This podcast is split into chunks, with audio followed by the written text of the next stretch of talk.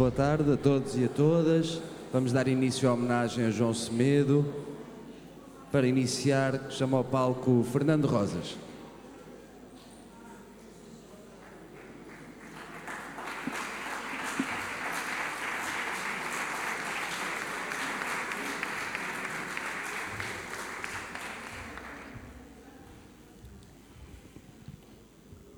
Boa tarde a todas e todos. Umas palavras eh, em memória do nosso camarada João Semedo. O camarada João Semedo foi um militante revolucionário, um comunista, a quem a vida ensinou de que lado estava a esperança que não se trai a si mesma e que não morre nem se rende.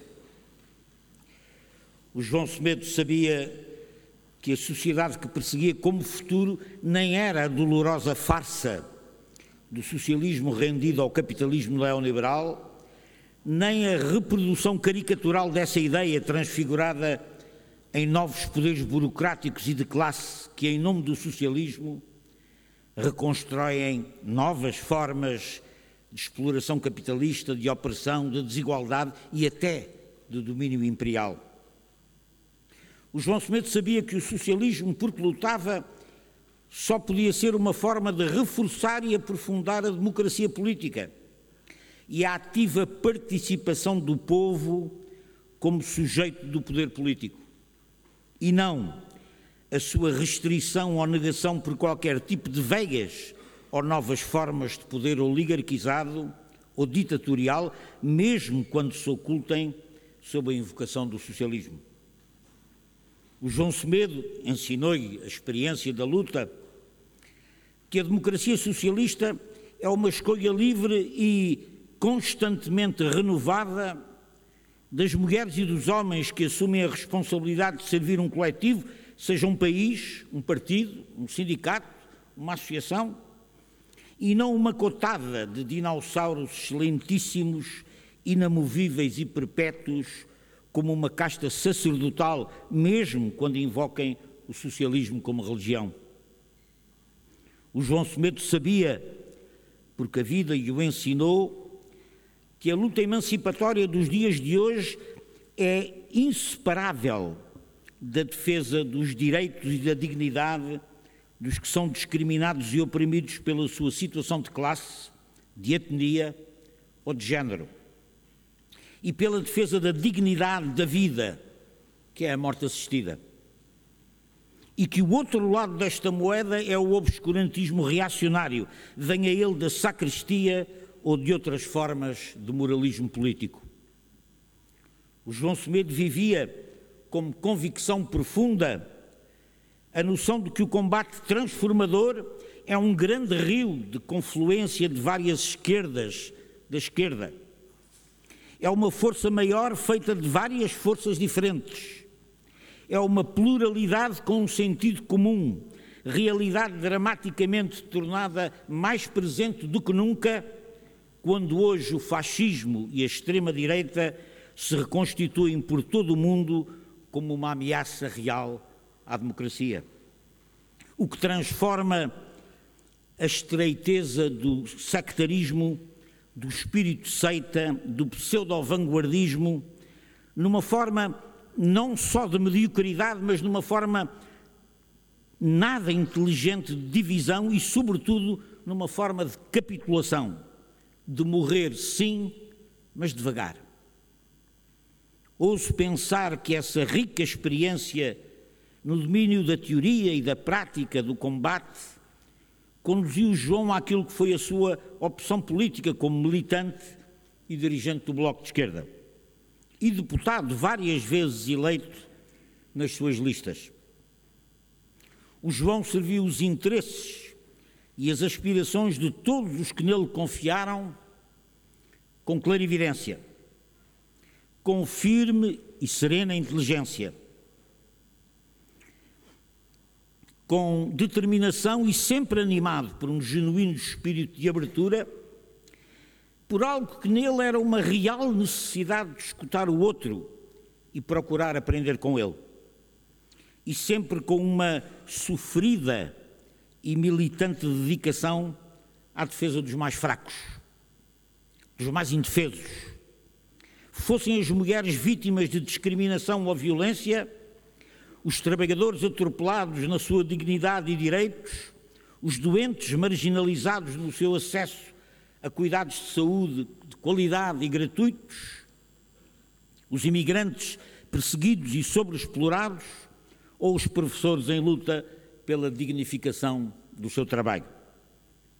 O João, sabemos que ele esteve sempre lá onde tinha de estar, com a sua força tranquila, a sua lúcida coragem, a sua inigualável capacidade de ser solidário e de enfrentar as dificuldades. Vamos precisar muito do camarada João Semedo nos tempos difíceis e complexos que temos pela frente. Estou seguro que o seu saber e a sua experiência não nos abandonarão como ensinamento e como memória. O camarada João Semedo caminha ao nosso lado. Obrigado.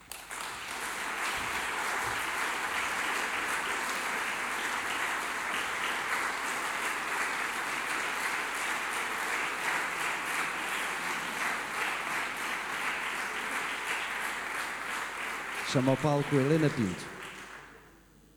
Chama ao palco Helena Pinto. Obrigado.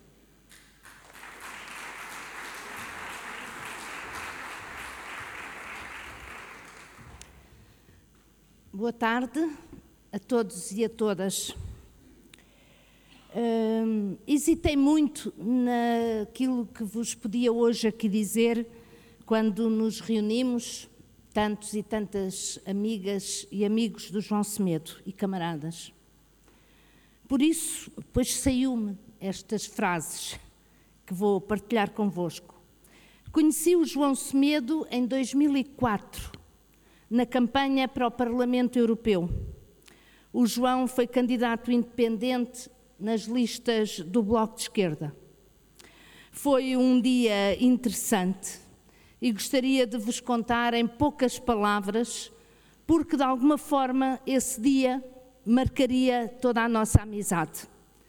Nessa época, eu dirigia a Casa-Abrigo para mulheres vítimas de violência da região de Lisboa era uma experiência recente, foi a primeira casa da rede pública.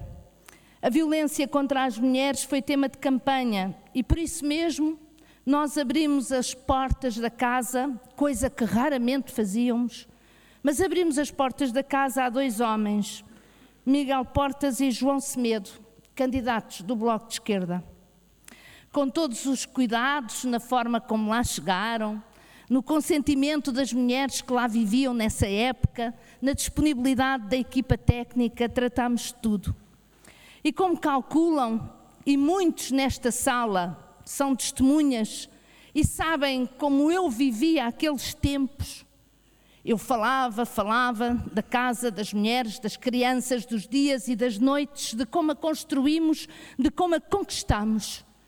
E nesse dia eu tive à minha frente um desconhecido, eu nunca tinha visto o João Semedo, que me ouviu com a maior atenção do mundo, que perguntou pelos pormenores, e eu, claro, respondia deliciada, como imaginam, que foi ficando ali sem pressa, aquela pressa que às vezes é habitual e normal nas visitas de campanha. E por ali ficámos, almoçaram na casa e continuámos nesse dia. Foi, aliás, um dia com muitas peripécias que, pronto, não poderei hoje aqui contar todas. Lembro que terminámos o dia a rir à gargalhada. E esta seria a marca também da nossa relação de amizade. Só nos reencontramos no Parlamento, na Assembleia da República, passados dois ou três anos, e começámos a partilhar o mesmo gabinete. Partilhámos o gabinete quase todo o tempo em que ambos fomos deputados. Houve um período em que fomos separados, é verdade, puseram-nos em salas separadas, mas rapidamente conseguimos voltar à mesma sala. As cumplicidades que partilhamos são uma coisa difícil de descrever. E ainda é cedo para dar nome às coisas e ter clareza sobre esses sentimentos. Para mim, ainda é cedo. Muita gente pensava que nós éramos amigos de infância, de juventude, que nos conhecíamos há muitos anos. Provavelmente transmitíamos isso, mas não. É como vos digo, conhecemos-nos em 2004, já no século 21, mas parecia que nos conhecíamos desde sempre. O nosso gabinete, o nosso gabinete comum, era a coisa, eu não direi mais divertida do Parlamento, mas direi muito divertida. E não era só nosso, outros e outras passaram por lá e eram cúmplices do que lá se passava. O André Beja, que até se lembrou agora num artigo de como foi a primeira interpelação ao governo. A Rita Calvário, não sei onde ela está. A Cristina Andrade, o Nelson Peralta, que tantas vezes era chamado para desempatar a coisa. Dois deputados deslocados e ainda por cima com os mesmos hábitos, dava que nunca saíamos antes das 21 ou 22 horas. Muitas vezes, mesmo a tempo de eu apanhar o último autocarro junto ao Liceu Camões e o João ia para casa. Portanto, ali ficávamos, preparávamos o dia seguinte, pedindo a opinião um ao outro. Tínhamos esse hábito, nunca íamos para casa sem deixar o debate do dia seguinte preparado. Escrevendo à mão e em letra muito grande, para que a vista não nos atraiçoasse no momento de confrontar os adversários políticos, coisa que adorávamos fazer. Adorávamos aqueles debates. Quantas vezes com a televisão ligada, com o som baixo, que eu exigia o som baixo e o jogo do Benfica a decorrer. O João escreveu sobre a nossa amizade e publicou numa rede social já há uns tempos, disse. E assim, só vou ler uma parte, fomos construindo uma sólida amizade, daquelas que resistem tanto à prova do tempo como às discordâncias que fomos tendo e não deixaremos de ter. Amigos para a vida o Bloco também é isto. É verdade. Divergimos, divergimos muito, mas nunca fomos desleais e nunca nos zangámos mais que oito horas seguidas. Mas zangámos-nos oito horas seguidas. Não vou falar das qualidades do João como médico, como deputado, da sua cordialidade, das suas capacidades políticas, do seu empenho na defesa do Serviço Nacional de Saúde, das causas que abraçou durante toda a vida. Muitos já o fizeram e farão hoje aqui, o Fernando já fez, e no futuro continuaremos a falar.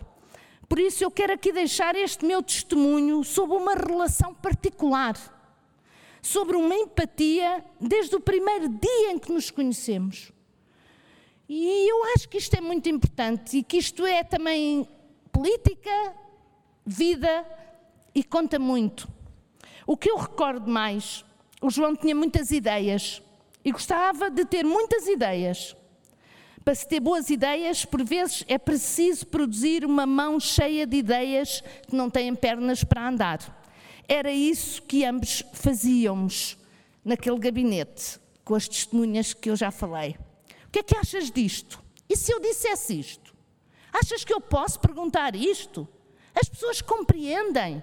Epá, essa é muito boa, mas aplica-se mais ao meu ministro. Posso ser eu a dizer, à vontade, partilhar sempre, não havia isso. Depois, a permanente boa disposição. Tínhamos um momento de aliviar o stress, estou a olhar para a Cristina, o momento do desabafo, o momento de gritar para dentro da gaveta. Também existia esse momento no nosso gabinete, para além das manifestações que fazíamos com alguma frequência. Ríamos muito, ríamos muito, e eu tenho tantas saudades disso. Depois veio a doença e foi o mais difícil. Mas é preciso dizer que para o João estava sempre tudo bem. Eu vivi naquele gabinete os meses dos tratamentos que ele fazia de manhã, depois chegava. Hum, e pronto, foi o momento mais difícil que ainda não conseguimos falar. Não fizeste, João, João, não, não fizeste tudo o que querias, mas fizeste quase tudo, João. Fizeste quase tudo. Fica muita coisa por dizer, por sentir, mas eu penso que ele continuará a ser motivo de conversa sempre entre nós. Fazes muita falta. Ana Maria, Miguel, Vasco, um abraço. Obrigada.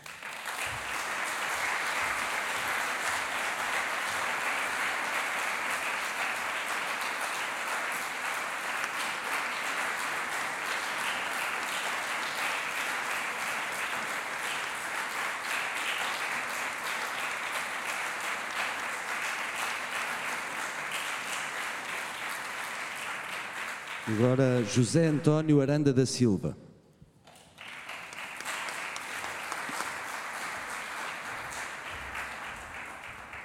Boa tarde a todos. Queria agradecer ao Zé Manel o convite para, durante cinco minutos, falar pelo, do João. Não é fácil e, por isso, eh, tentei alinhar coisas que têm mais a ver com a atualidade também deste momento relacionada com a saúde. Fomos, há muitos anos e durante alguns anos, camaradas navegando nas mesmas águas políticas.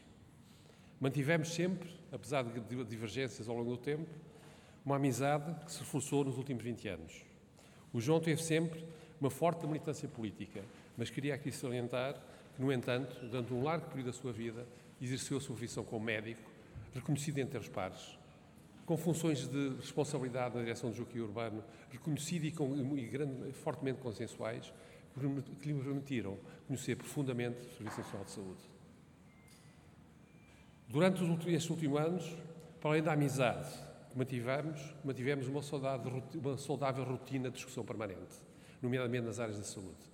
Praticamente, não digo todas as semanas, mas várias vezes por mês ia ter ali perto da Assembleia e discutíamos tudo e mais alguma coisa, mantendo uma, não só a nossa amizade, mas também o hábito de lutar discutir política. O João, quando fazia propostas, tinha uma característica muito especial. Queria, preocupava-se com o seu resultado prático. As propostas eram para dar seguimento, era para ter um fim e um objetivo. E por isso ele tinha aquela tendência para gerar consensos, para tentar compreender o que é que o outro tipo, mesmo sendo adversário, pensava daquela ideia. E essa era uma característica que não é fácil, principalmente nas pessoas da, da área da esquerda. E com isso conseguia consensos muito alargados e, eu não acompanhei o Parlamento por menor, mas conseguia convencer muitos adversários nós no início pensaríamos que era impossível convencê-los. A homenagem, aliás, que lhe foi feita no Parlamento, na minha opinião, aquela unanimidade é um sinal claro dessa característica do João. Tinha também um grande sentido de oportunidade político, como comprova a edição no ano passado, juntamente com António Arnaud, do livro Salvar o SNS, com uma proposta de nova lei de bases.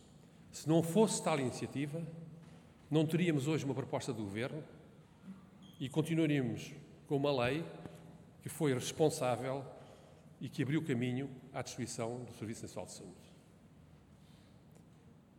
E que, como é, tem sido visto, a direita considera eh, desnecessária uma nova lei e alguns setores mais liberais do Partido Socialista também acham desnecessário a mudança da lei. Não é por acaso que isso acontece. Não alterar a lei de base de saúde neste momento, é perder uma oportunidade histórica para reverter a destruição do Serviço Nacional de Saúde. Ou que sabemos, o projeto de lei do Governo entrou na clandestinidade dos corredores de poder e circuitos internos do Governo. Esperemos que algum dia venha à luz do dia. João, garanto que muitos milhares de portugueses vão exigir que se concretize o que tu afirmaste no teu livro no ano passado. O que pretendemos é uma lei de base de saúde em linha com a lei do SNS, a lei Arnaud de 1969. E, claro, que traduza, e isto é extremamente importante até para a própria direita perceber, traduza e incorpore as mudanças ditadas pela modernidade e pela fantástica evolução da medicina e das ciências da saúde. Não sendo suficiente uma lei de bases para salvar o SNS, esta, na minha opinião, é a grande batalha do momento. Para terminar, gostaria de salientar outra característica do João, muito importante no atual contexto político desenvolvimento da extrema-direita populista e consegue agregar à sua volta muitos setores conservadores e até democráticos, como está a acontecer no Brasil. O João conseguia reunir consensos alargados em torno de questões muito concretas. Tal aconteceu este ano, com a publicação do, do, do livro, com os depoimentos muito diversos, Morrer com Dignidade. O João deu um bom exemplo de como um homem de esquerda não precisa ser sectário para defender os seus ideais e pode ter uma visão pluralista da sociedade. Aliás, o Rosas referiu e subscrevo totalmente o que disse sobre a visão de uma sociedade socialista moderna e democrática.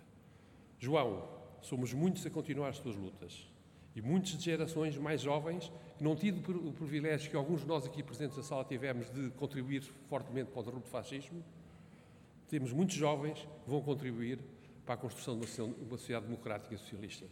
Muito obrigado.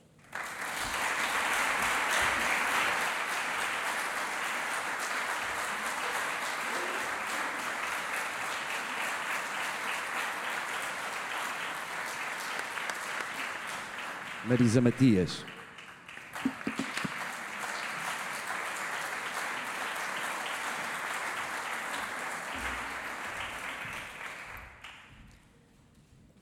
Boa tarde, boa tarde a todos e a todas. Eu aviso já, sou sempre uma porcaria nestas coisas. E, portanto, fica já o aviso feito à partida, porque assim depois não me cobro no final. Eu lembro-me muito bem do que foi o estremecer do telefonema da Catarina a abrir o mês de junho de 2017. O João estava novamente doente e precisava de mais tratamentos. Lembro-me bem desse dia, foi porque foi um daqueles em que não consegui pregar olho. Lembro-me que foi um dia entre Estrasburgo e Rio Maior, era o caminho que estava a fazer. Neste último ano troquei algumas mensagens com o João sobre os tratamentos e a vida, e já agora doses mínimas de mal dizer, porque também faziam parte e era parte da nossa vida. Mas o que tenho memória dessas mensagens e a memória clara é que o sentido do humor estava lá todo e que o João continua a ser sempre uma força gigante. Eu conheci o João pessoalmente muito antes de estar no Bloco de Esquerda. Foi num debate sobre o Serviço Nacional de Saúde e nós estávamos no mesmo painel. Foram muitos anos de cumplicidades, foram anos de algumas zangas, e devo-vos dizer que com os homens do Bloco não foi sempre fácil. Foram anos de debates acesos, mas foram sobretudo anos de companheirismo, de amizade, de cumplicidades e de rumarmos no mesmo sentido. O João fez por mim o que poucas pessoas fizeram. Isso fica para sempre no meu coração. São esses gestos maiores da vida que nos ficam. A forma como o João se expôs para estar ao meu lado num momento, e naquele momento em particular, foi o maior gesto de amor e de coragem que assisti na minha vida política. Como disse, são esses gestos que definem as pessoas. O João era mesmo da melhor parte de nós em todos os sentidos. E esse privilégio ninguém nos tira. Aos que tivemos e às que tivemos a sorte de partilhar a vida com ele, partilhar o tempo, partilhar o espaço, partilhar um projeto de vida comum. Mas permitam-me que relembre nesta curta intervenção não o passado, mas o futuro do João Semedo. Eu não vou falar do futuro todo, porque senão era muito mais do que cinco minutos. Mas quero falar do futuro que começou a ser construído no ano 2017 e, e, sobretudo, aquele que foi construído após o diagnóstico da doença. No final do verão, nós preparámos uma iniciativa que foi lançada pela Laura Ferreira dos Santos e que teve lugar em Bruxelas no dia 8 de novembro. Foi o Manifesto Europeu pela Despenalização da Morte Assistida. Estiveram o João, o José Manuel Pureza, o Bruno Maia e muitas outras pessoas fundamentais do movimento cívico em Portugal. Lembro-me que nessa altura nos entreolhámos várias vezes naquela cumplicidade de ainda estamos tão longe disto quando ouvíamos falar os outros colegas, sobretudo quando ouvíamos falar, por exemplo, os nossos colegas da Bélgica. Como sabem, o projeto de lei para a despenalização da morte assistida foi discutido e votado no final de maio e uma diferença de cinco votos impediu a sua aprovação parlamentar. Nessa altura troquei mensagens com o João. Eu fiquei triste e até zangada, devo dizer, e não queria acreditar que tinha faltado só um bocadinho assim. Mas houve, no entanto, um SMS que o João me enviou já na noite do dia 29, que me acalmou. O João dizia: foi por pouco, cinco votos não são nada, fica para a próxima, um beijo. Esta é a primeira parte do futuro do João que eu quero lembrar. Quando este futuro se cumprir, quando conseguirmos reverter estes cinco votos, estará lá muito do João, como estará da Laura e de tantos e tantas outras que fizeram o caminho todo, lançaram o debate, aprofundaram-no, apresentaram propostas, juntaram pessoas tão diversas, por exemplo, para gravar um filme de sensibilização, e tudo isso está feito. O que falta é ganhar uma parte da sociedade para a justiça da causa e falta ainda ganhar o voto maioritário. Eu também acho que fica para a próxima e tenho muita, muita pena que o João não tenha visto essa parte do seu futuro. O segundo momento do futuro do João que eu quero aqui trazer é quando reganharmos o Serviço Nacional de Saúde. O contributo que ele nos deixou para uma nova lei de base do Serviço Nacional de Saúde é o que basta para que quem quiser discutir de forma séria e comprometida o resgate daquela que foi provavelmente a maior conquista da democracia em Portugal tenha efeito. Foram muitos e muitas que estivemos naquela tarde fria de 6 de janeiro no Convento de São Francisco, em Coimbra, para o lançamento do livro que escreveu com António Arnaud.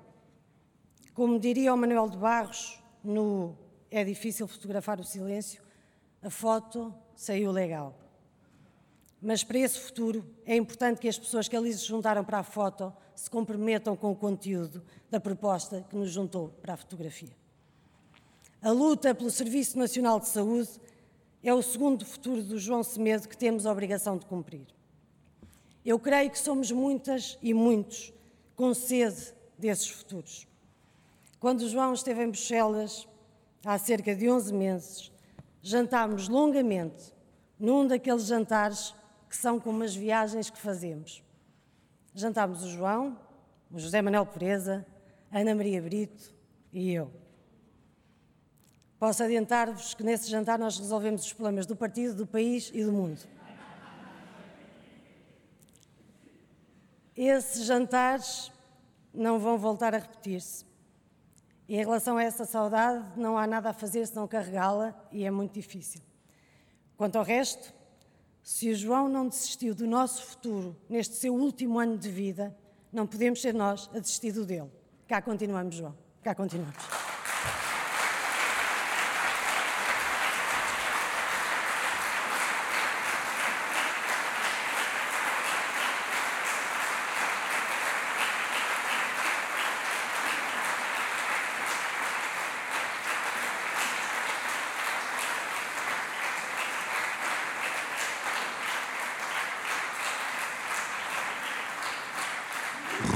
Rui Coceiro.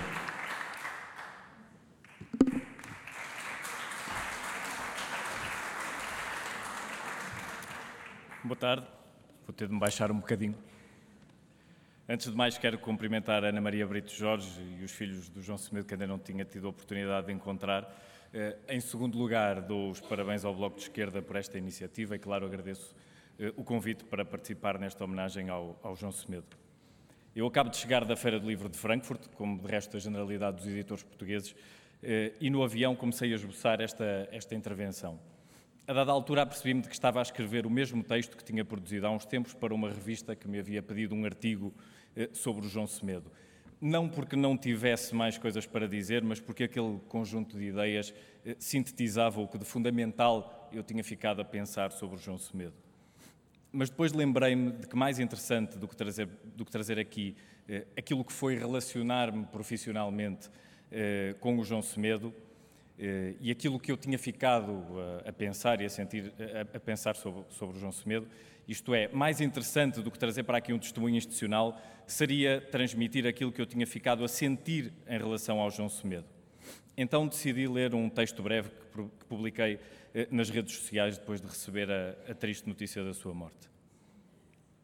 Nas últimas semanas, de cada vez que lhe escrevia, temia não receber resposta.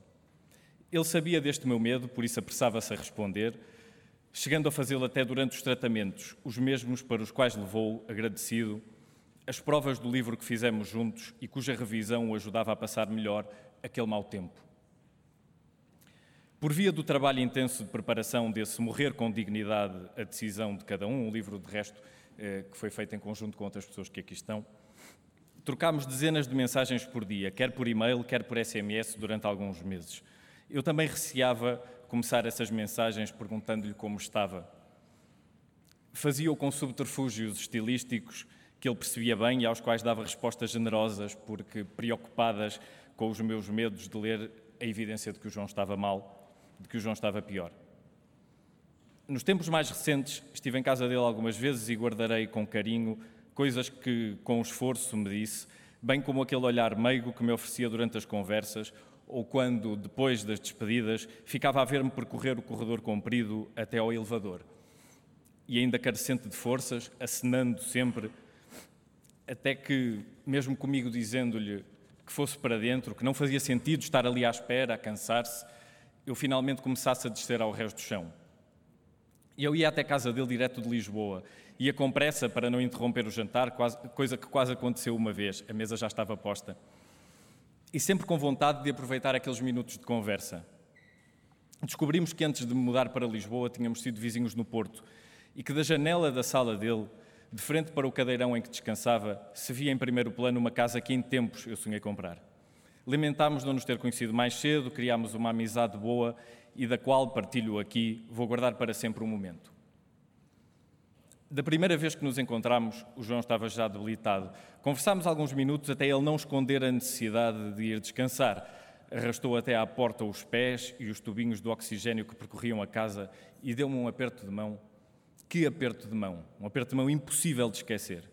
Aquele homem, já extremamente debilitado, um salva-vidas prestes a ser derrotado pela doença, guardara para aquele momento uma resta de força.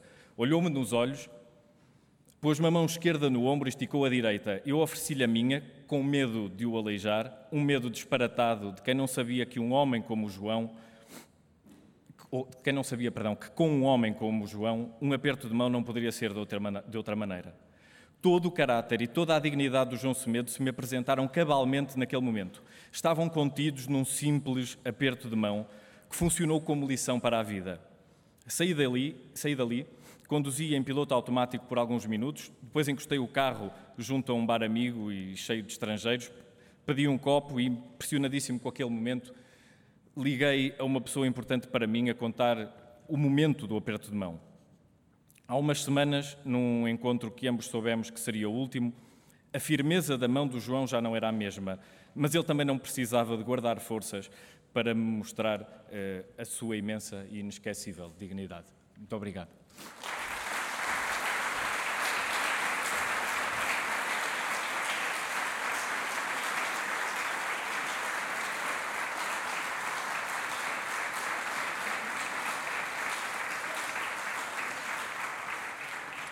Fernando Tordo.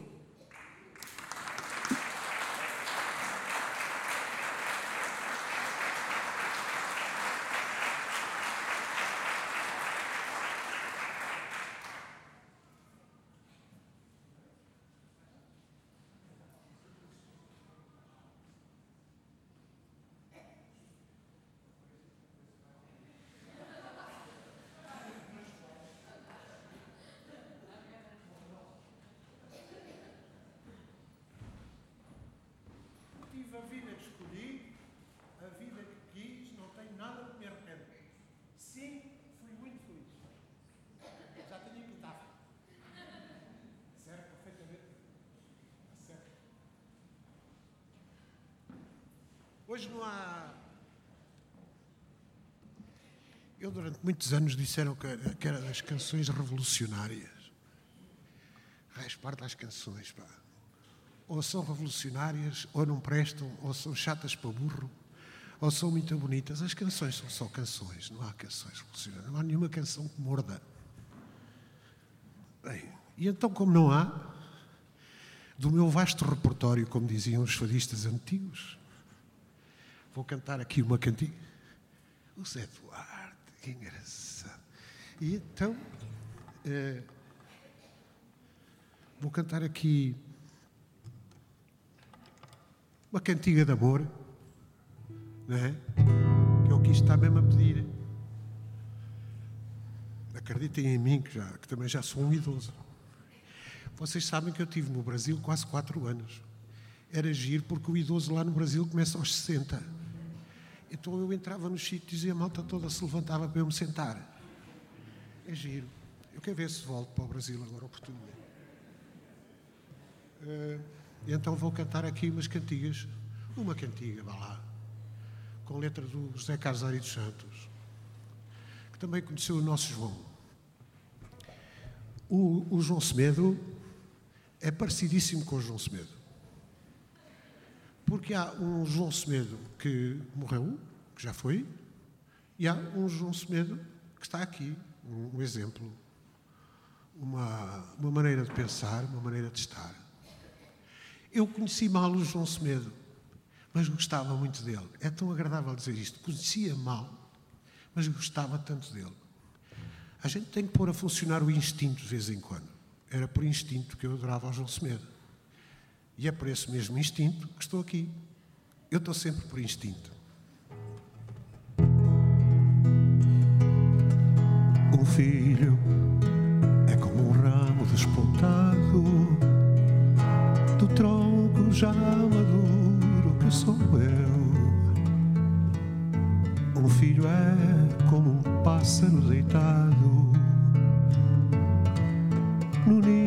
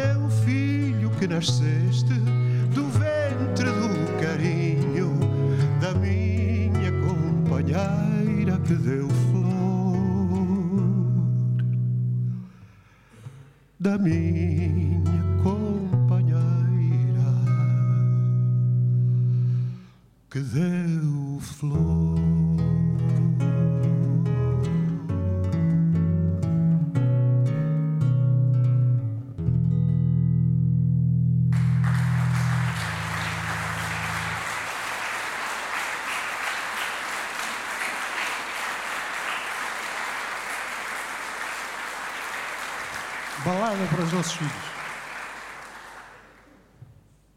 Sim, que eu tenho filhos já muito crescidos.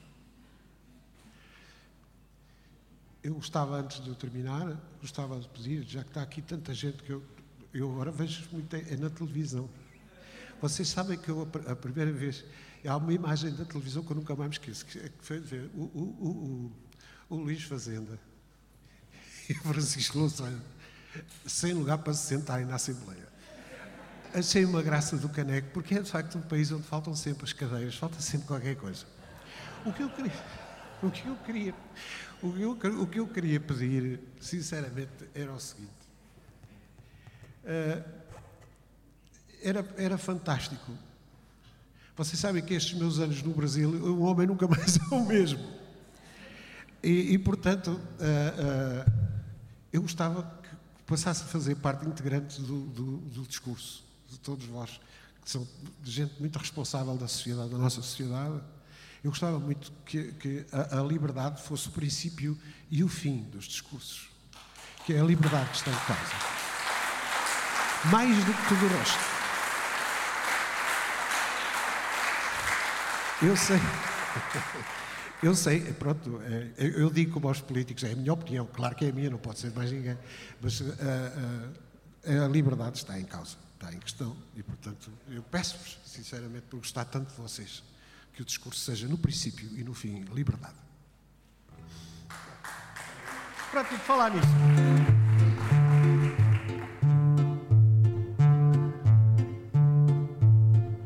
Vou-lhes cantar uma canção que não me larga. Não importa sol ou sombra, camarotes ou barreiras, toreamos ombro a ombro as feras. Ninguém nos leva ao engano, toreamos mano a mano, só nos podem causar dano esperas. Chocas e capotes e mantilhas pretas. Entram espadas, chifres e derrotes e alguns poetas. Entram bravos, escravos e dichotes, porque tudo mais. Entram facas depois dos fregados que não pegam nada. Sombrados e olés dos nabos que não pagam nada só ficam os peões de brega, cuja profissão. Saiadíssimo isto. Com bandarilhas de esperança, afugentamos a fera. Nós estamos na praça da primavera e vamos pegar o mundo da desgraça e fazermos da tristeza graça graça. Entram velhas, doidas e turistas, entram excursões, entram benefícios e cronistas, entram aldrabões, entram marialvas e coristas, entram galifões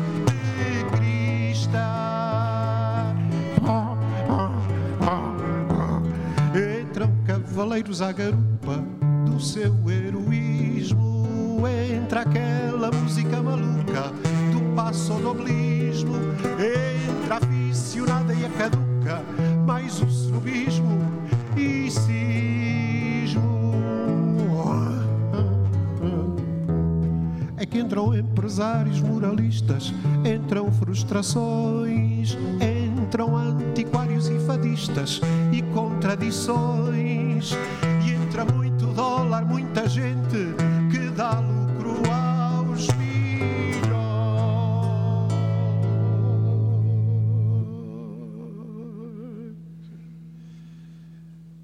Sempre quiserem fazer isto que eu fiz agora, deixem de fumar. É fácil. Na, naquele, te naquele tempo, dizia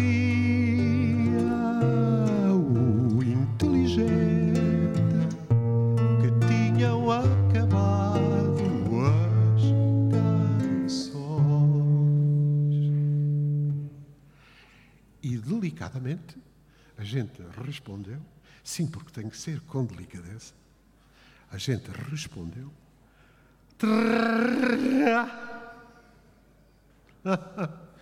La la la la la la la la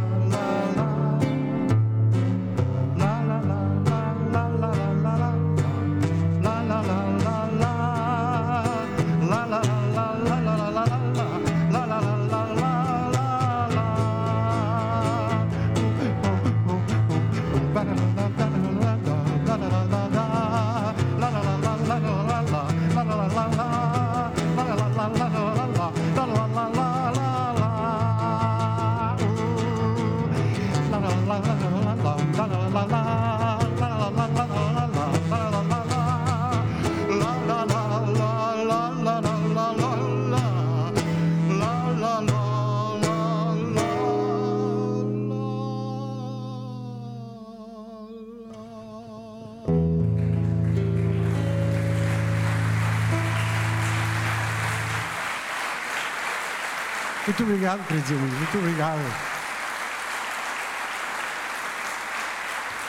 Viva João, viva João. E a sua ideia e o seu pensamento. Muito obrigado.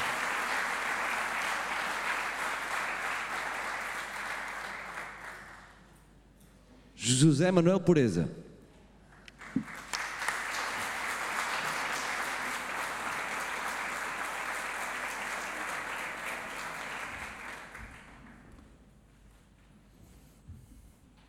Querida Ana Maria, querido Miguel, querida Paula, querido Vasco, queridos familiares e amigos e camaradas do João. Falávamos todos os dias.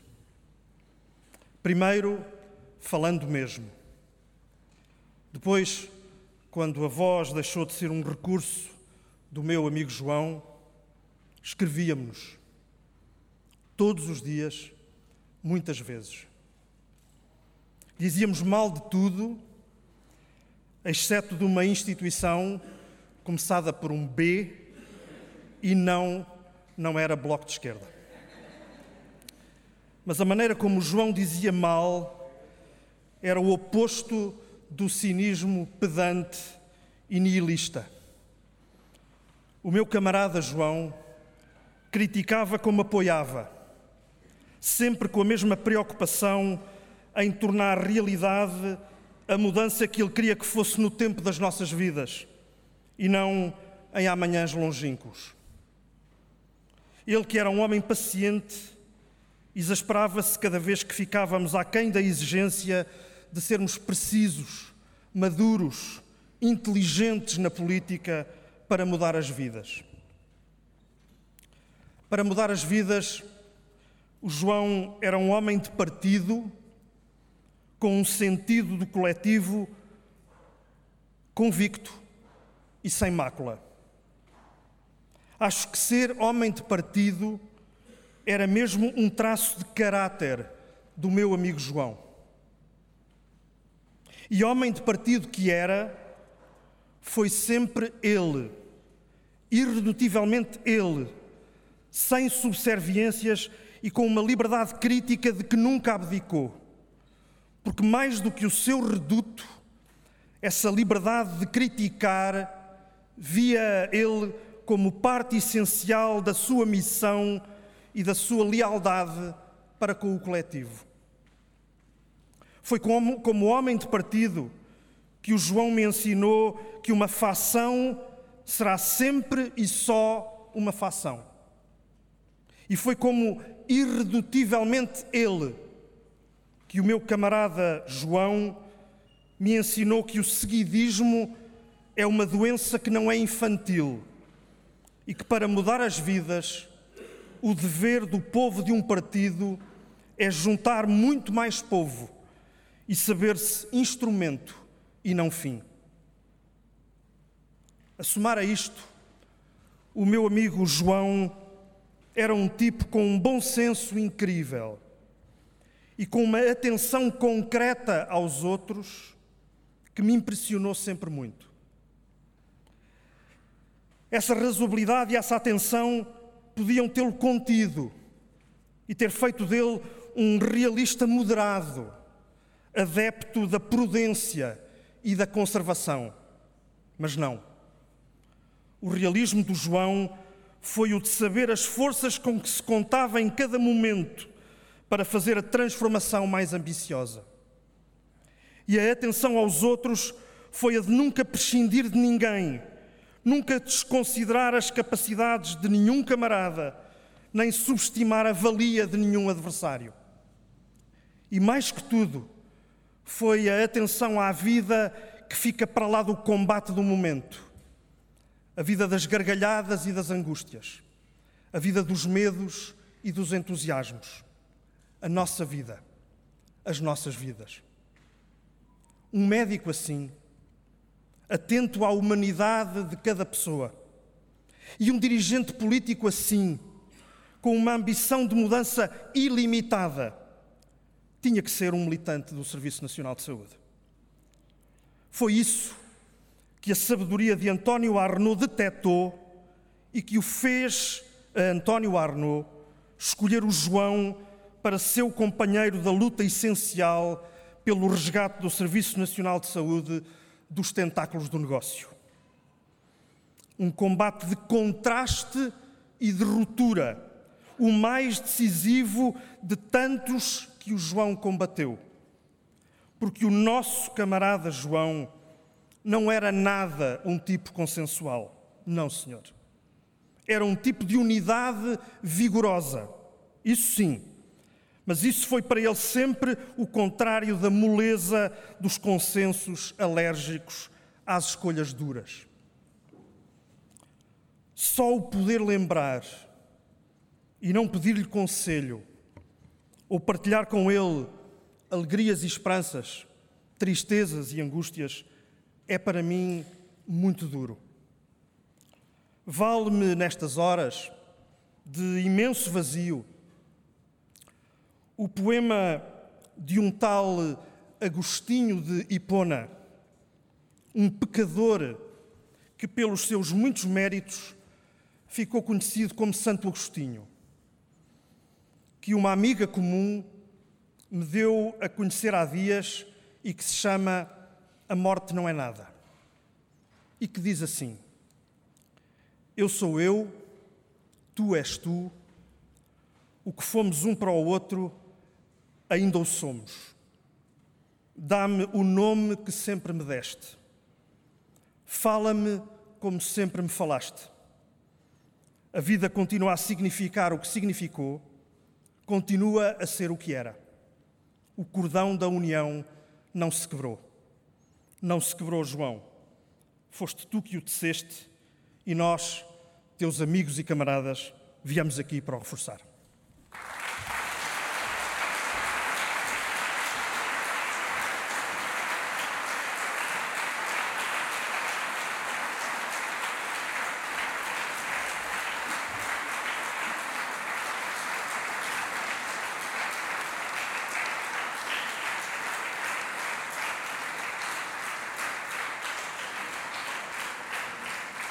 Maria Antônia Almeida Santos.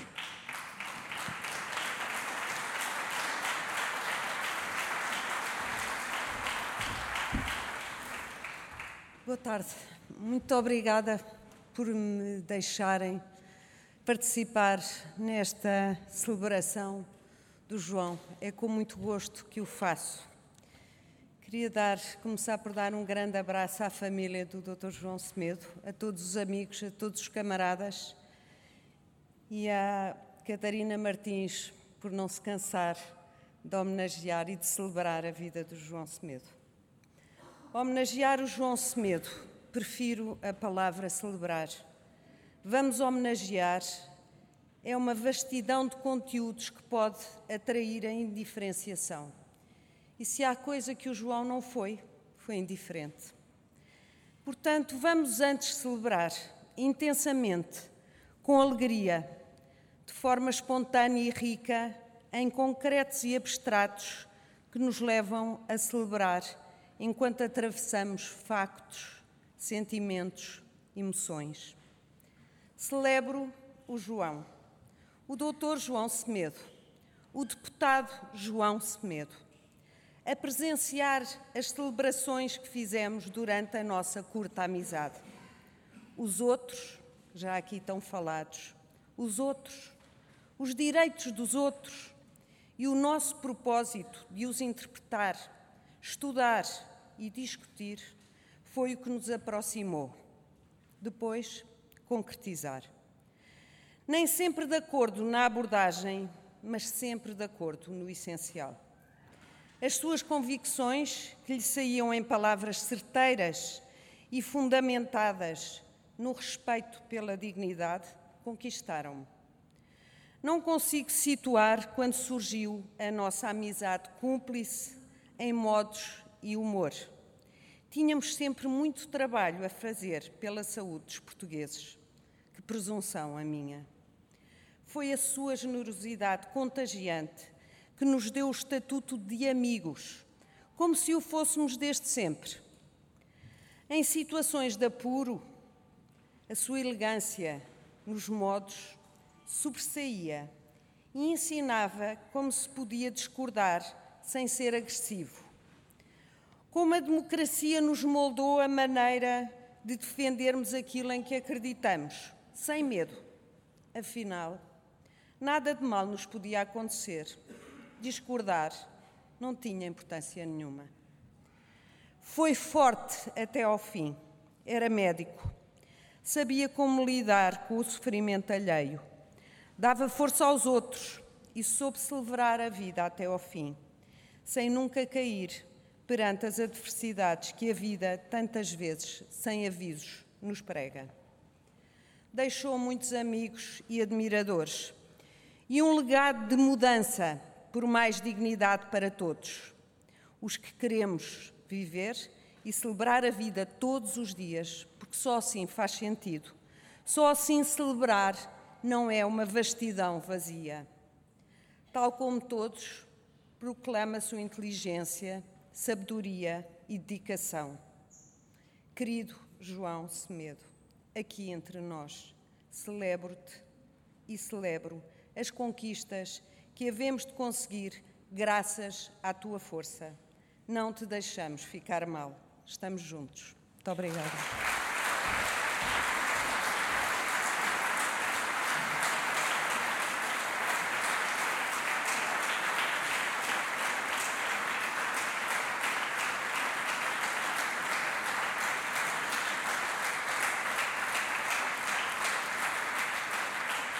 Manuel Carvalho da Silva.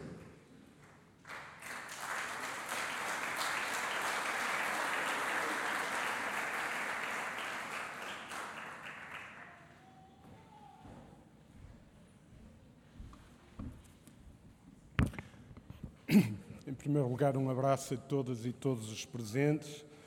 Eu quero eh, saudar o Bloco de Esquerda por esta iniciativa, agradecer o convite que me fizeram, é um, é um gosto. Obrigado ao, ao Zé Manuel Pureza, que estabeleceu o contacto, mas obrigado ao, ao coletivo, com certeza, que esteve de acordo em convidar-me, eu que não pertenço organicamente nem, nem de outra militância a este, a este coletivo, mas repito, aqui estou com, com muito gosto. Queria deixar aqui, já, a minha querida e estimada amiga Ana Maria um abraço eh, forte e, e dizer-vos: o tempo não é muito e, e, décadas de atividade como sindicalista criam vícios de falar muito, muito e nem sempre, às vezes, acertado. Mas eu queria dizer-vos que para mim é, é uma honra. Eh, ter a oportunidade de exprimir eh, publicamente gratidão ao João e tenho a certeza que ao fazê-lo estou a interpretar o pensamento, o sentir de muitos e muitos amigos do João que conosco, eh, comigo e com ele partilharam vida. E o que me apeteceu identificar como tópicos muito curtos para aqui vos eh, referir foi a busca de três ou quatro aspectos que me parecem relevantes, eh, que podem ajudar a, situar, a situarmos-nos em exemplos deixados pelo João, deixados, que vão estar presentes sempre nas nossas vidas e pensamos que se projetarão para o fundo, para o futuro, e na certeza de que estamos a abordar comportamentos, ensinamentos de um extraordinário lutador pela transformação da sociedade, pela dignidade e pela felicidade. O João tinha uma, uma dimensão profunda, intrínseca, mas muito forte, de exprimir ele próprio, mas também levar os outros a sentirem a, a felicidade como algo, algo, algo como objetivo eu diria, um dos objetivos supremos que devemos sempre ter presente. Já muitos têm referido o extraordinário ser humano que o João era. Eu, eu conheci o João há, há quatro décadas e, e qualquer coisa, fomos-nos cruzando, umas vezes cumprimentávamos e falávamos um bocadinho, outras vezes não. Havia uma coisa que se instalou há muitos e muitos anos, era uma identidade, não era preciso falarmos muito trocávamos impressões, falava de um assunto ou outro, estávamos sempre mais ou menos sintonizados.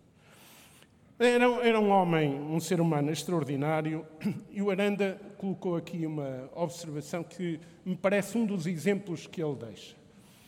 O João gostava profundamente da sua profissão, é, é visível. E na juventude, quando se preparava né, para, para fazer uma carreira, fez uma opção. Foi para a militância política, como militante do Partido Comunista, foi lá que nos encontramos, e deixou tudo, empenhadamente, com, com alegria, com toda a disponibilidade.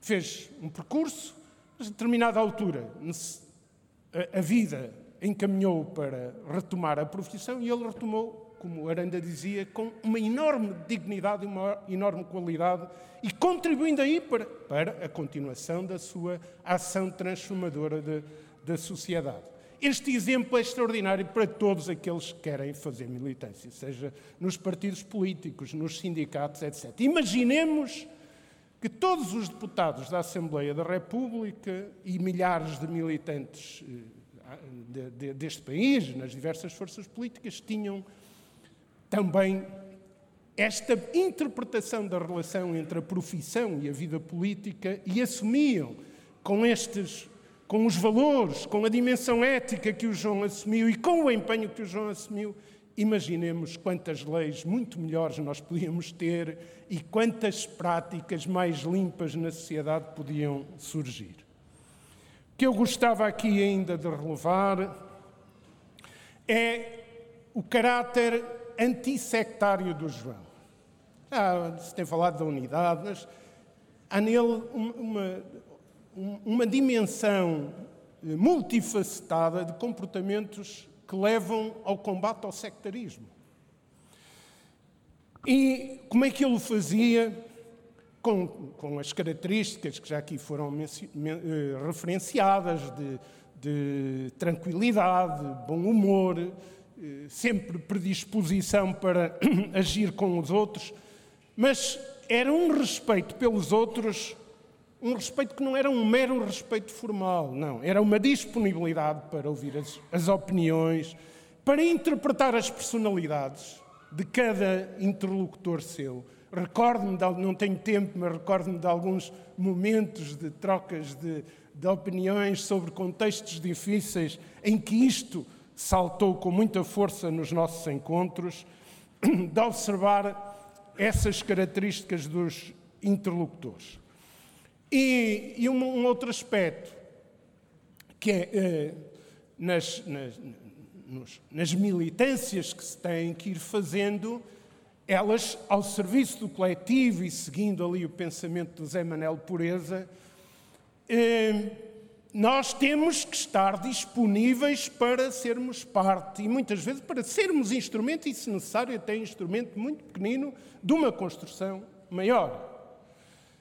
Mas a capacidade que alguns têm, e o João tem, tinha, e deixa-nos esse exemplo, de não ignorar aquilo que são os objetivos imediatos. E, portanto, aquilo que pode aparecer com uma certa. É agora, utilizar agora a, a tal dimensão de instrumento. De haver objetivos a médio prazo, mas mais do que isso, de uma perspectiva estratégica, de uma perspectiva que vai para além de uma geração. Nós, cada um de nós só cá está na sua vida, mas tem continuidade. Ele tinha essa interpretação natural. Isso é que lhe dava bases extraordinárias para ser profundamente antissectário a sua busca de unidade. Eu recordo-me, então, nos últimos anos, agora, e julgo que estas referências dos últimos anos, não me queria alongar, mas deixem-me só dizer mais, mais duas coisas. Estas referências dos últimos anos são importantes porque eh, temos que olhar o presente e construir o futuro, né? e, e, e, e o, há um presente contínuo a trabalhar. E eh, naqueles anos de turbulência de finais dos anos 90, início dos anos 2000 e depois no decorrer já dos anos 2000, esta questão, a unidade, esta ansiedade, porque é que à esquerda a malta não se entende, porque é que não consegue convergências mínimas, e, e um força por aqui, o outro força por ali, tenta apresentar sugestões, e, e o João estava sempre nestas buscas, sempre. Eu recordo-me quando do desenvolvimento do Congresso Democrático das Alternativas, o Zé Manel e outros se recordarão, aqueles que andaram nas discussões todas, epá, vamos lá que isto é preciso. E eu fico muitas vezes a pensar, nós, tivemos, nós temos esta solução governativa, que parece que leva a legislatura até ao fim, mas está numa fase decisiva e como temos que trabalhar o presente contínuo para além de pensarmos o futuro a mais distância, nós precisamos de observar de onde vimos e de onde vimos muito recentemente. Já nos interrogamos todos, porquê é que Cavaco Silva, que tanto desejava que esta solução não existisse, e setores da direita, incluindo uma parte significativa da direita do Partido Socialista, tanto desejavam que isto não, não existisse, porquê é que não tiveram possibilidade de concretizar isso? O lastro na sociedade não nos permitia havia-se havia -se desenvolvido ao longo do tempo um sentimento que era preciso mesmo haver entendimento. Isso surgia como natural e não como um golpe, como pretenderam dizer. Isto, claro que a solução política foi preciso ter intérpretes inteligentes que atuaram como deviam ter atuado, mas há todo um trabalho de, como costuma dizer-se, de formiguinha que foi sendo feito, e o João estava sempre nas preocupações do desenvolvimento desse trabalho. E é preciso olharmos o, o futuro tendo presente este, este recente que aqui eh, observei. A busca da unidade, do diálogo, a autonomia dos projetos, mas o forçar sempre, sempre, sempre a possibilidade do entendimento para que não andemos para trás, porque os combates que aí estão são muito exigentes. Há tanta coisa em relação ao trabalho para se colocar na ordem do dia. Estes quatro anos não tiveram. A agenda do trabalho não foi o seu forte no, no combate. E é preciso que seja. Teve momentos importantes, mas é preciso que seja. E os grandes combates. O passado recente também, muito recente, também nos mostra que quando há grandes questões que implicam uma leitura daquilo que é a lei em democracia, a sua dimensão universal, que implicam a ética, que implicam valores da vida, valores mais profundos da vida, é com os exemplos do João que nós temos que pegar e não se espera que venha qualquer solução da, da direita. Antes, pelo contrário. Antes, pelo contrário. E, portanto, há mesmo que pegar nestes valores que o João nos afirmava, e lutar por eles e ir para a ação. E termino mesmo dizendo que vivemos um momento em que é absolutamente visível que emergem por aí dinâmicas fascistas em força, que não, não estamos livres de, delas, que a direita em Portugal não anda perdida, não tem tido é o campo em condições de agir e é preciso que tenha cada vez menos. Mas isto impõe, impõe trabalho. E também vemos, quando olhamos o Brasil, que a direita tradicional, enquanto no seio da democracia, aqueles que agem contra a democracia se vão nutrindo, eles dizem que é um direito, é para, estar tudo representado na sociedade, todos têm o mesmo direito. Quando chega o momento, como agora vemos com a personagem Bolsonaro, não é? Quando chega o momento dos, da, da extrema-direita e dos fascismos se afirmarem, a direita tradicional está desarmada. E muitos setores de centro-direita também ficam desarmados. A mim custou-me, por exemplo, estes dias ver o Fernando Henrique Cardoso a ser incapaz de dar uma resposta perante esta situação concreta. Espero que ainda tenha capacidade nos próximos, nas próximas semanas de a dar. Mas nós aqui em Portugal também temos os vírus, e vimos agora nos pronunciamentos ou nos não pronunciamentos, os vírus que dão dimensão e sustentam o fascismo, nós também os temos aí a larvar. E também temos uma tentativa de aniquilamento, e não é difícil, da direita tradicional e a pretensão de passarem ao outro, ao outro plano, ao outro momento. Por isso tudo, e porque, como disse o Fernando Tordo, a liberdade é, na sua plenitude, é, deve ser o nosso grande anseio, eu digo um grande abraço para o João, um grande abraço para vós todos e viva a liberdade.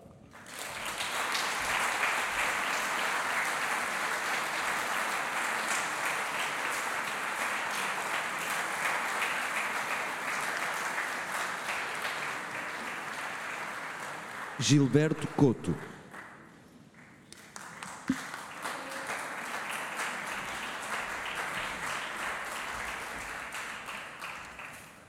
Muito boa tarde. Quero, antes de mais, agradecer o convite que me foi endereçado para aqui estar, que muito me honra.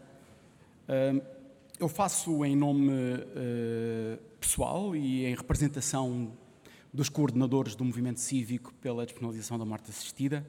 Como sabem, eh, foi uma das causas eh, à qual o João emprestou, de facto, as suas últimas energias e horas. O João Semedo participou da fundação deste movimento em novembro de 2015, no Porto.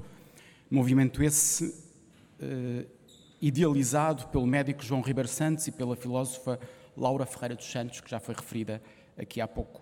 O João Semedo foi, desde o início, o pilar desses fundadores e um dos principais artífices do trabalho que foi, entretanto, feito pelo movimento e, inclusivamente, o responsável pelo impacto público que houve no debate sobre o direito a uma morte digna. Tive, assim, como membro da coordenação do movimento, o privilégio de conhecer pessoalmente o João e pude trabalhar com ele nos seus dois últimos anos de vida, na preparação de muitos debates e conferências, na relação com os média e com os partidos e na organização do seu último livro. O João era um homem de uma grande coragem e disponibilidade para a causa e coisa pública. Apesar da doença, ousou integrar e liderar, sobretudo a morte, após a morte dos dois cofundadores, este movimento por uma causa difícil e polémica. O João foi o primeiro a dar o peito às balas. Não me lembro de ele alguma vez se lamentar, pelo menos publicamente, sobre os custos desta entrega. Tão mais corajosa quando ele tinha todas as desculpas para não se envolver. Mas o João não era um homem de facilidades. Nesta homenagem, louvamos uma vez mais a sua coragem, abnegação e, simultaneamente, a sua determinação. A determinação de quem defende a razão dos seus argumentos e que conduz à ação corajosa. E o João era um homem da ação. A ele, o movimento deve muito do que é hoje. O João tinha uma enorme sensibilidade. Era simples, cordial, correto, não nos sentíamos excluídos, ainda que ele discordasse de alguns argumentos nossos. Admiro a sua serenidade e sabedoria, que muito nos ajudou nos momentos de tensão no decurso do debate. O João não se agitava quando nós nos agitávamos. O João não parecia ter urgência quando nós tínhamos urgência em resolver o assunto. Ele tinha a consciência do muito que já se tinha conseguido e de que, ainda que a despenalização saísse derrotada, era já uma ideia e uma realidade vitoriosas. Aliás, ele disse-nos isto mesmo num dos seus últimos posts no Facebook, após a votação parlamentar do dia 29 de maio. No futuro, a história far-lhe-á a justiça devida nesta questão em particular. A coragem do João manifestou-se ainda na forma como lidou com a doença. Uma coragem esperançosa, perseverante, mas realista. Nas reuniões que tivemos e nos mails que trocamos, o João evitava falar da sua doença e de qualquer desânimo que naturalmente pudesse sentir. Fazia-o apenas em privado com os médicos que pertenciam à coordenação. Sempre nos deu força para continuar quando pressentia algum desalento no grupo. Só mesmo num dos últimos mails que trocamos, onde nos propunha uma redistribuição das tarefas que ele tinha em mãos no movimento, é que nos disse, quando muitos de nós não dávamos sinais de o querer largar, ele disse-nos: Não tenhamos ilusões referindo-se ao seu fim próximo. E convidou-nos a tomar as rédeas do movimento em seu lugar. Sentimos-nos órfãos e impreparados, herdeiros que somos de um vulto tão grande, e assim sozinhos, vemos novamente pequenos. Porventura, felizmente, Como aqui também já foi dito, o João, nesta questão particular da luta pela despenalização da morte assistida, o João fez quase tudo. E o impulso que a causa da despenalização da morte assistida ganhou nos partidos, nomeadamente no Bloco de Esquerda e no Parlamento e na opinião pública, pode ser que faça o resto. Mas, como movimento de cidadãos livres da sociedade civil, estamos disponíveis para lutar e esclarecer. É nosso dever honrar o legado do João, a sua coragem, a sua sensibilidade, a sua entrega, a sua perseverança. Obrigado, João, sentimos muito a tua falta.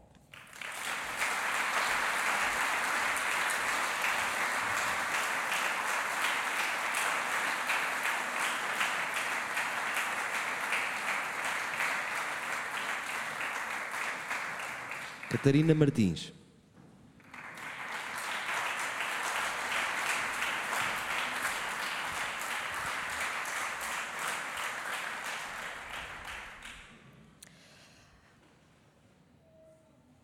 O João mudou o país, mudou a forma como fazemos política, mudou o nosso cotidiano.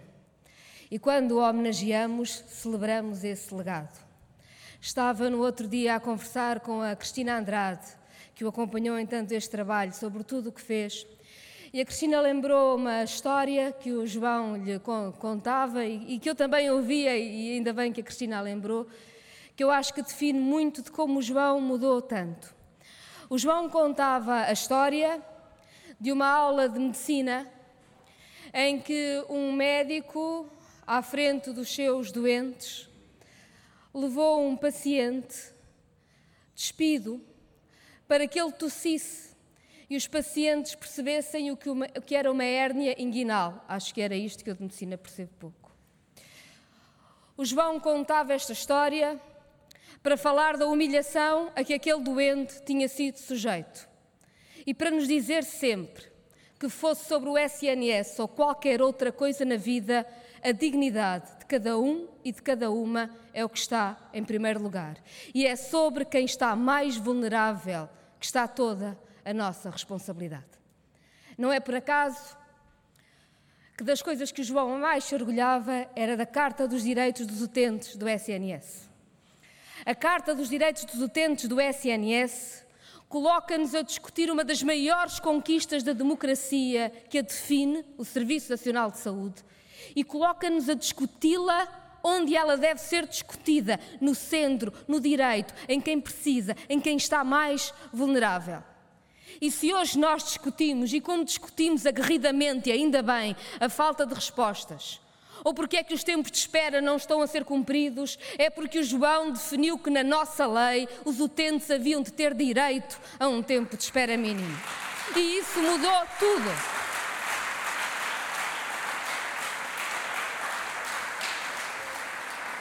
E seja aos tempos de espera, seja a prescrição dos genéricos, seja o estatuto do dador de sangue, seja tantas aquelas coisas que nós já achamos que são naturais, normais e que chegaram ao Parlamento nesta forma de olhar a saúde, não apenas pelo que dava jeito a administrar não para discutir o orçamento e nem sequer para discutir as carreiras, por importantes que elas fossem e são. E o João foi fundador de sindicato e sabia como a luta dos profissionais de saúde era importante, mas sabia também que a discussão, a afinação, a conquista do Serviço Nacional de Saúde é com o utente, com a utente no centro. Mudou o país e mudou no SNS e em tantas outras coisas acho que a nós nos trouxe, e seguramente à minha geração e à esquerda de que eu faço parte trouxe, esta capacidade de transformar as lutas pelas liberdades individuais em lutas por direitos sociais. Porque para o João, quando nós falamos de feminismo, também falamos do direito às mulheres à procriação medicamente assistida, sem tutela de nenhum homem, e ela hoje é lei porque quando se fala dos direitos das pessoas LGBT, falava-se dos direitos à forma como as pessoas são tratadas e combater discriminações e preconceitos tão terríveis como achar que um homossexual não pode ser dador de sangue. Porque essa forma de nós sermos tratados todos como iguais e termos a capacidade de decidir e de uma mulher ser tratada com dignidade se decidir interromper voluntariamente a gravidez, também se decide no Serviço Nacional de Saúde. Que essa luta pela dignidade de cada um se faz no centro da democracia. E é essa luta que nos faz olhar para quem tem maiores dificuldades e saber das maiores responsabilidades. Que a toxicodependência é uma doença e que nós temos a responsabilidade de apoiar quem está doente. Saber que a dignidade se mede nos momentos mais difíceis da nossa vida e seguramente no fim. E se nós sabemos, como aqui já foi dito, que a despenalização da morte assistida não passou por cinco votos, mas há de passar e há de ser uma lei também do João Semedo. Sabemos que o testamento vital já é lei, porque o João Semedo foi fazendo todos os passos da dignidade em todos os momentos das nossas vidas. É aí que não falha.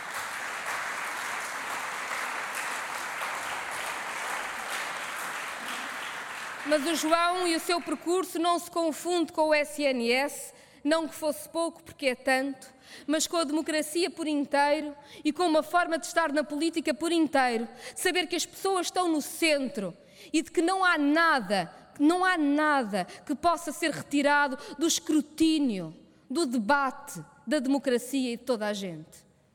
Foi o João Semedo que nos explicou como é que se assalta um banco administrando quando estava na comissão de inquérito do BPN e não deixou que discursos fechados sobre esquemas financeiros servissem só para alguns esconderem os crimes sempre e permitiu que todos nós soubéssemos o que se estava a passar. Falta muito, falta muito para acabar com a repetição destes crimes e para a sua punição.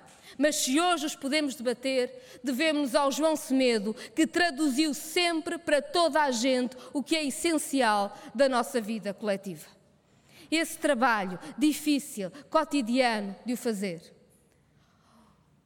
O João mudou também a política e mudou também o país, porque é uma daquelas pessoas essenciais que soube sempre que é preciso juntar forças. Manuel Carvalho da Silva já falou aqui disso e é verdade que o João soube sempre que ninguém perde determinação nem objetivo se souber escutar outras pessoas e saber onde é que podemos ter convergências. E o João fez isso mesmo nos momentos mais difíceis. Nunca cedeu naquilo em que acreditava em nome de unidades que fossem falsas ou não servissem nada a ninguém mas nunca deixou que as diferenças impedissem diálogos, impedissem construção. E tivemos horas de conversa que foram inúteis naquele momento, mas que eu sei que foram as horas de conversa necessárias para que soubéssemos onde estão as diferenças, mas onde estão também a capacidade da convergência para que possamos fazer a diferença no tempo das nossas vidas. O João fez tudo isto sempre com o ar sereno que lhe conhecem, mas também se irritou muitas vezes. E ainda bem. E ainda bem. Porque é assim mesmo. Irritamos-nos quando achamos que as coisas são importantes. Irritamos-nos e lutamos quando sabemos que são essenciais e não permitimos que haja muros, que haja paredes que não nos deixam avançar. Mas temos sempre a serenidade de saber não deitar nunca tudo a perder, porque há tanto caminho a fazer. O João tinha os seus dois cadernos: o dos objetivos, as tarefas imediatas e a das tarefas a mais longo prazo. Lutou sempre por estas mudanças. É isso que nós fazemos. E o João fez esses entendimentos com toda a gente, mas não os fez por conversas de gabinete. Fez juntando gente, juntando gente disputando maiorias sociais. E até ao fim da sua vida, o João esteve a juntar gente. O João correu o país para explicar o que era a morte assistida. O João correu o país para explicar a necessidade de uma lei de bases do SNS. E se há uma coisa que João nos ensina, é que nós nunca estamos suficientemente cansados. Enquanto pudermos, temos tanto trabalho para fazer. Não temos o direito ao cansaço.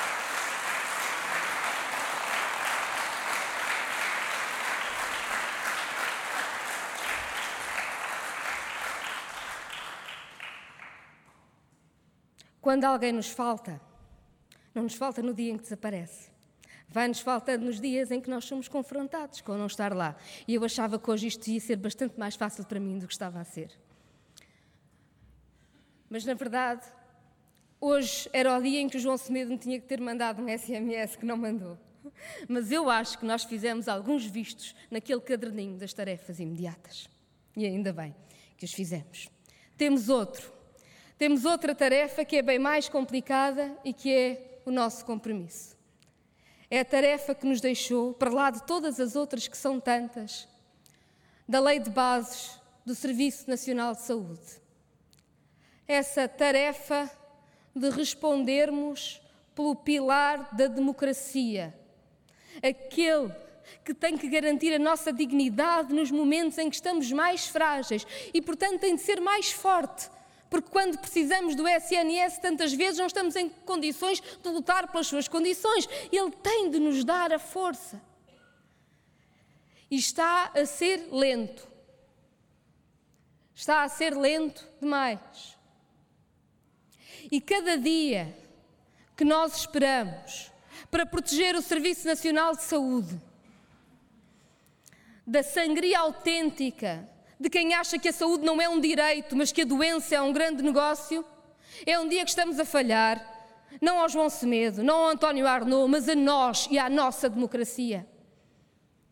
E é por isso que para o Bloco de Esquerda não haverá dia nenhum em que nós não digamos tem de ser agora tem de ser agora uma lei de bases do Serviço Nacional de Saúde para o século XXI e que proteja a democracia.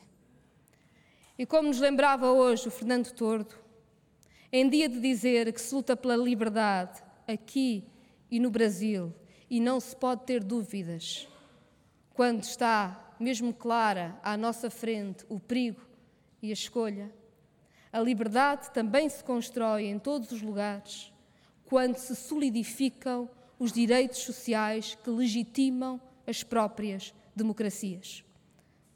Lutar pelo Estado Social, lutar por universalidade do Estado Social, reforçar o SNS, saber que a democracia tem de responder sempre por quem está mais vulnerável, seja no SNS, seja em tudo o resto da vida é defender liberdade, porque é o que legitima a própria democracia. E se nos esquecermos disto, estamos aqui a fazer muito pouco. Eu sei que quem está aqui e tanta gente, somos tantos e tantas, que partilhamos percursos diferentes em alturas diferentes da vida do João Semedo, sabemos que não abdicamos da liberdade, sabemos do que temos por construir e continuamos, seguramente, a caminhar juntos.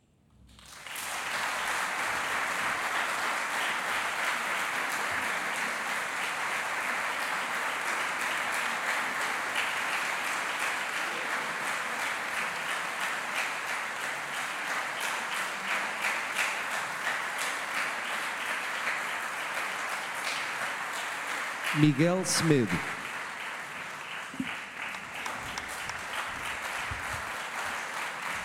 Obrigado. isto não vai ser fácil.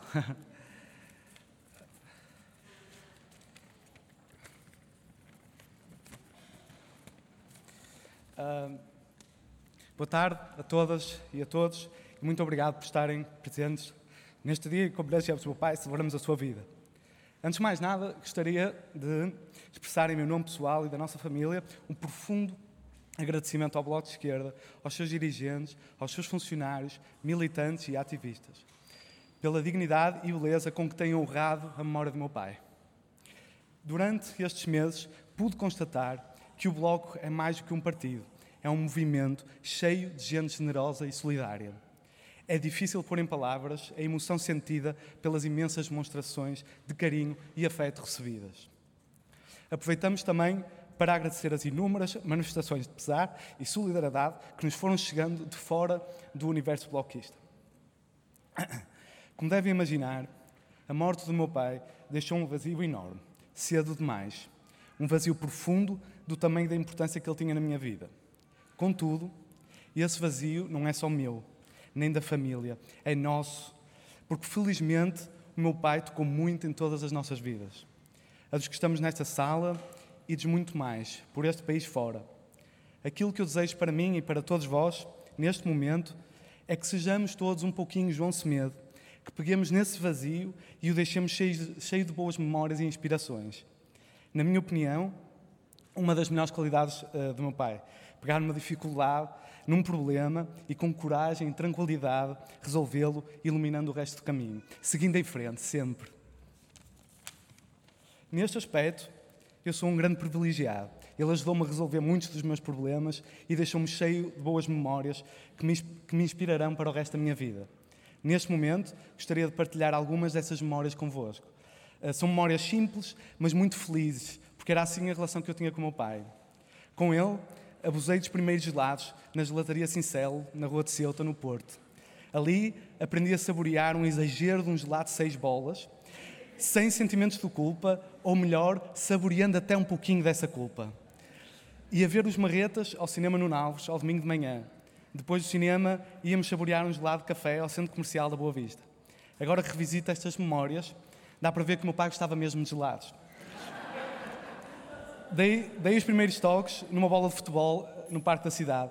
Fui ver o meu primeiro jogo do Glorioso à Catedral da Luz. Já agora uma vitória limpinha e estrondosa sobre o Beira-Mar. Simplesmente lindo. Fiz longas peregrinações pelo país para jogar ténis, nas quais ele se dedicava a apoiar incansavelmente a minha promissora, mas não muito longa pré-carreira de atleta. Trabalhei dedicadamente na festa do Avante, onde à noite me sentava à mesa dos camaradas a ouvir as conversas sobre os tempos da clandestinidade, do PREG e as conspirações da época. Descobri, após horas de estudo partilhado com ele, que tinha um fascínio especial pela biologia, pelos seus mistérios e potencialidades. Visitei-o eh, quando exercia medicina na Benéfica e depois na Clissano, em construção, onde percebi o seu, o seu respeito absoluto pelo trabalho, pelos trabalhadores e pelas trabalhadoras. Visitei o Hospital Joaquim Urbano, onde o seu empenho no Serviço Nacional de Saúde se concretizava a olhos vistos.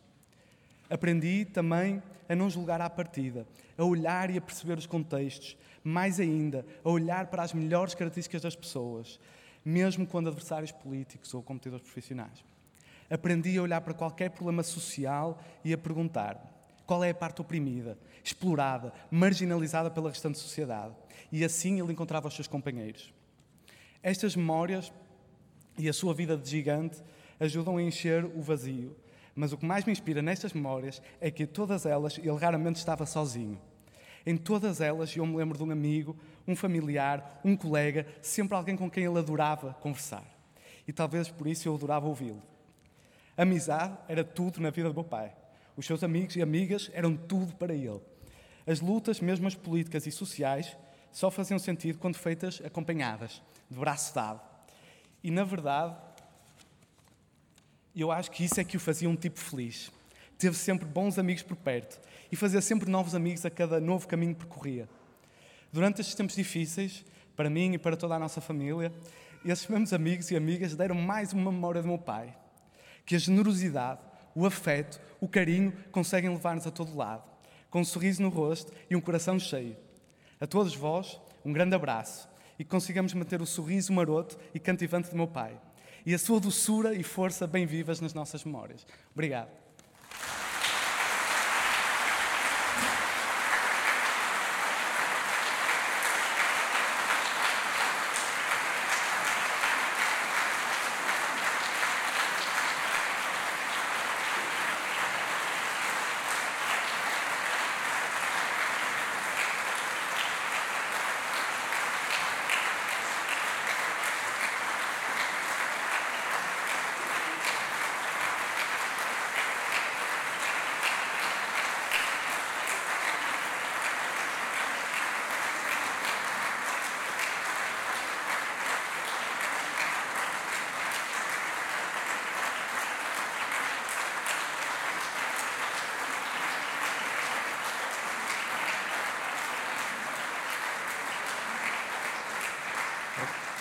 Ana Bárbara Pedrosa.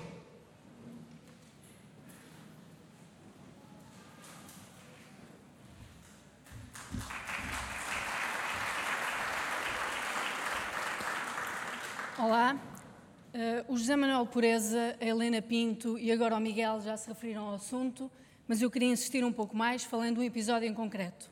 E falando por isso de um dos dias mais tristes da história portuguesa, 3 de janeiro de 2017, foi o dia em que o Vizela foi jogar ao Estádio da Luz contra o Benfica. Perdemos 4 a 0 e foi a maior roubalheira que eu já vi. Os jogadores do Benfica fingiam que iam mandar a bola para um lado e depois mandavam-na para o outro, num ato de má fé contra os nossos jogadores. E depois chamavam-lhe finta. Os jogadores do Benfica passaram tanto tempo no chão que eu não percebi se aquilo era um jogo de futebol ou um campeonato de mergulho. Os jogadores de Vizela levaram tanta pancada que eu não sei se os jogadores do Benfica treinaram para dar pontapés numa bola ou simplesmente para dar pontapés. Foi um jogo em que o Benfica fez 24 remates e o Vizela fez dois. Falhar dois remates num jogo de 90 minutos não é vergonha nenhuma. Falhar 24 é uma história bem diferente. O Miguel veio aqui gabar-se de uma vitória contra o Beira-Mar. Eu não sei por quantos foi, mas o Vizela já ganhou 10-0 contra o Beira-Mar. Como, como já, já, deu para perceber, o, o João era um benfiquista ferrenho, mas acima disso, e como já foi feita aqui referência, ele era um homem justo. E portanto, quando eu estava a sair do estádio, despedaçada perante a ignomínia a que assistira, ele mandou-me uma mensagem a dizer o óbvio os jogadores do Benfica fizeram antijogo, o árbitro só deu dois minutos de compensação. Algo me diz que se tivesse dado um pouco mais, o resultado teria sido bem diferente. Eu não quero estar aqui a dizer nomes, mas o Francisco Louçã não teve a mesma decência. Levantou-se e aplaudiu os golos do Jonas. E vocês podem perguntar-se: bem, mas se o João era assim um tipo tão espetacular, porque é que ele se dava contigo? Ou mesmo com o José Manuel Pureza? Eu acho que era porque nós éramos quem estava mais, mais à mão e porque o João não queria ir em convenções, portanto, antes mal acompanhado do que só, e assim foi até ao fim. De resto, o meu fraquinho de linguista sempre fez com que eu apreciasse a forma como ele imbuiu de uma nova semântica o discurso parlamentar. Eram gâmetas, ovócito, era o córtex pré-frontal. Ele usava palavras caras, nenhum caso em que as aparências não iludem. Parecia um doutor a falar e era mesmo.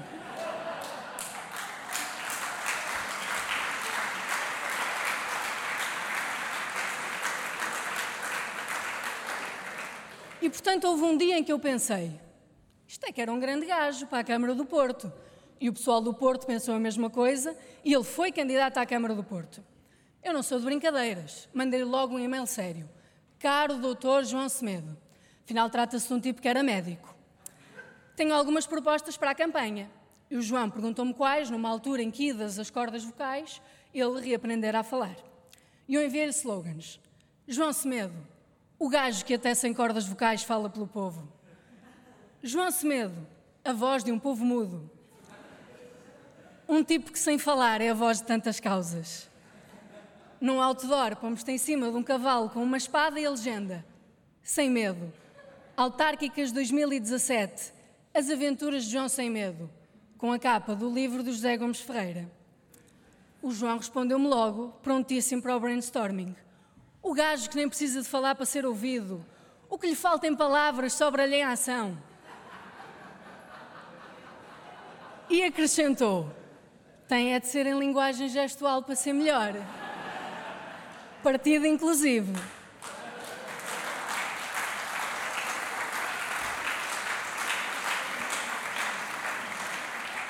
Perante isto, eu que não me fico facilmente, voltei à carga. João Semedo, uma voz que se destaca, mas ele suplantou a minha carga. Melhor ainda, uma voz que se descasca. E eu pensei logo, mas que grande filho da mãe. até neste estado me mete ao bolso. Bem, na verdade ninguém me disse para eu vir aqui dizer estes relatos, mas eu assumi que uma vez subida ao palco já não haveria como impedir-me. Uh, Disseram-me que era para eu vir aqui ler poemas do Manuel António Pina, mas tiveram a insensatez e já agora a insensibilidade de me dizer que era o poeta preferido do João.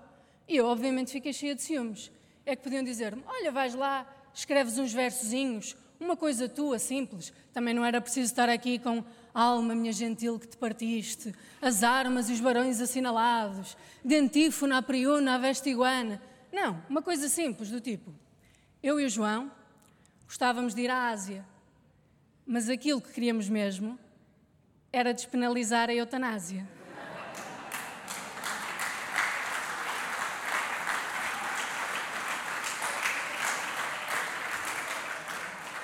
Durante a sua vida, passou por muita tristeza.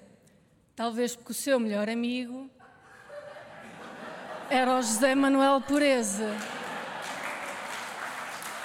Sem ofensa. Não fosse isso teria tido uma experiência maravilhosa. Afinal, conhecia muita gente estrondosa, como por exemplo a Ana Bárbara Pedrosa. se houver na sala algum editor de renome, pedia que no final passasse ali pela produção para pedir o meu contacto. E agora os poemas do Pina. Eu vou ler três poemas do Pina: Esplanada, Amor como em Casa e O Regresso. Naquele tempo falavas muito de perfeição, da prosa dos versos irregulares onde cantam os sentimentos irregulares. Envelhecemos todos. Tu, eu e a discussão. Agora lês Saramagos e coisas assim, e eu já não fico a ouvir-te como antigamente. Olhando as tuas pernas que subiam lentamente até um sítio escuro dentro de mim. O café agora é um banco, tu, professora do liceu. Bob Dylan encheu-se de dinheiro. O Che morreu. Agora as tuas pernas são coisas úteis andantes e não caminhos por andar como dantes. Regresso devagar ao teu sorriso, como quem volta à casa. Faço-te conta que não é nada comigo. Distraído, percorro o caminho familiar da saudade. Pequeninas coisas me prendem. Uma tarde num café, um livro. Devagar te amo e às vezes depressa, meu amor. E às vezes faço coisas que não devo. Regresso devagar à tua casa compro um livro, entro no amor como em casa. Como quem vindo de países distantes, fora de si, chega finalmente aonde sempre esteve e encontra tudo no seu lugar, o passado no passado, o presente no presente, assim chega ao viajante à tardia idade em que se confundem ele e o caminho. Entra então pela primeira vez na sua casa e deita-se pela primeira vez na sua cama. Para trás ficaram portos ilhas, lembranças, cidades, estações do ano. E come agora por fim um pão primeiro, sem o sabor de palavras estrangeiras na boca. Obrigada.